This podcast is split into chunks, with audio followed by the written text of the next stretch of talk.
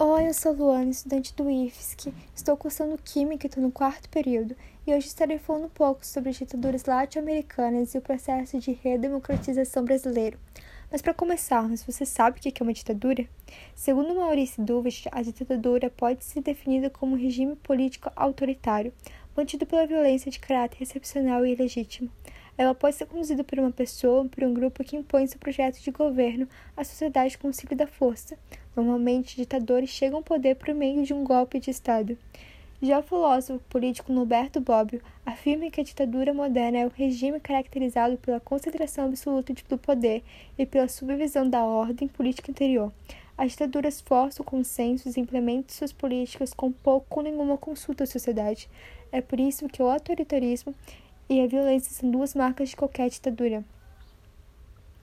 No Brasil, no último período ditatorial que tivemos, houve censura à imprensa, proibição de todos os partidos políticos, perseguição a opositores e, em alguns momentos, fechamento do Congresso Nacional.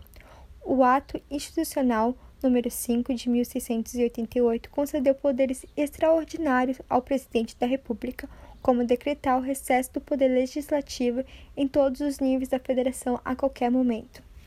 Tendo vista isso, Bob afirma que o uso atual do termo pode ser resumido a apenas um ponto: a falta de democracia nesses regimes, de fato totalitaristas ou não, militares ou não, fascistas, comunistas, as ditaduras modernas têm em comum o fato de também serem antidemocráticas. As ditaduras ocorreram em diversos países latino-americanos, como Guatemala, Paraguai, Argentina, Brasil, Peru, Uruguai, Chile, República Dominicana, Nicarágua, Bolívia viveram sob regimes militares ditadores em algum momento entre os anos de 1954 até última, até a última ditadura ter fim na América Latina, que foi o Chile, quando Pinochet perdeu o poder em 1990. Outro fato é que houve uma aliança entre os regimes militares ditatoriais latino-americanos com a intenção de conter as ameaças comunistas chamada a Operação de Condor. Tinha como objetivo perseguir os opositores do regime, pessoas ligadas ao movimento de esquerda ou consideradas antipatriotas e supervivenciais. Nesse contexto, com um respaldo legal, as ditaduras operaram torturas, exílios, prisão e diversos tipos de violências contra quem considerava uma ameaça. Milhares de pessoas desapareceram nesse período. Em oposição aos regimes autoritários na América Latina, surgiram movimentos que incluíam diversos sujeitos e instituições sociais com a intenção de consolidar com resistências democráticas em prol da dissolução das ditaduras estruturadas, chamadas de redemocratização. Esse movimento foram de suma importância para o processo de redemocratização no país latino-americanos e para conquistas posteriores. Trataremos aqui um processo de redemocratização. Na Bolívia, foi em 1982, na Argentina, 1983, no Uruguai, 1984, no Brasil, 1985 e no Chile, 1988. No Brasil, as greves de 1978 e o movimento estudantil contribuíram muito com o enfraquecimento do regime militar brasileiro e levaram os cidadãos a realizar manifestações de massa em 1984, reivindicando a realização de eleições de direita para o presidente da República, chamada de Direita Já.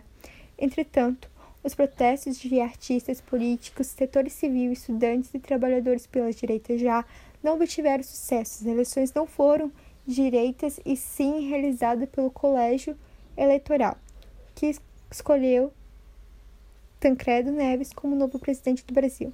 Entretanto, Tancredo faleceu antes de assumir o cargo, levando a posse de José Sênio, o primeiro presidente civil depois de 21 anos de regime militar. Mas o que eu quero te dizer com tudo isso é que as ditaduras foram algo que devastou muita gente, e mesmo após o seu fim assombrou diversas pessoas.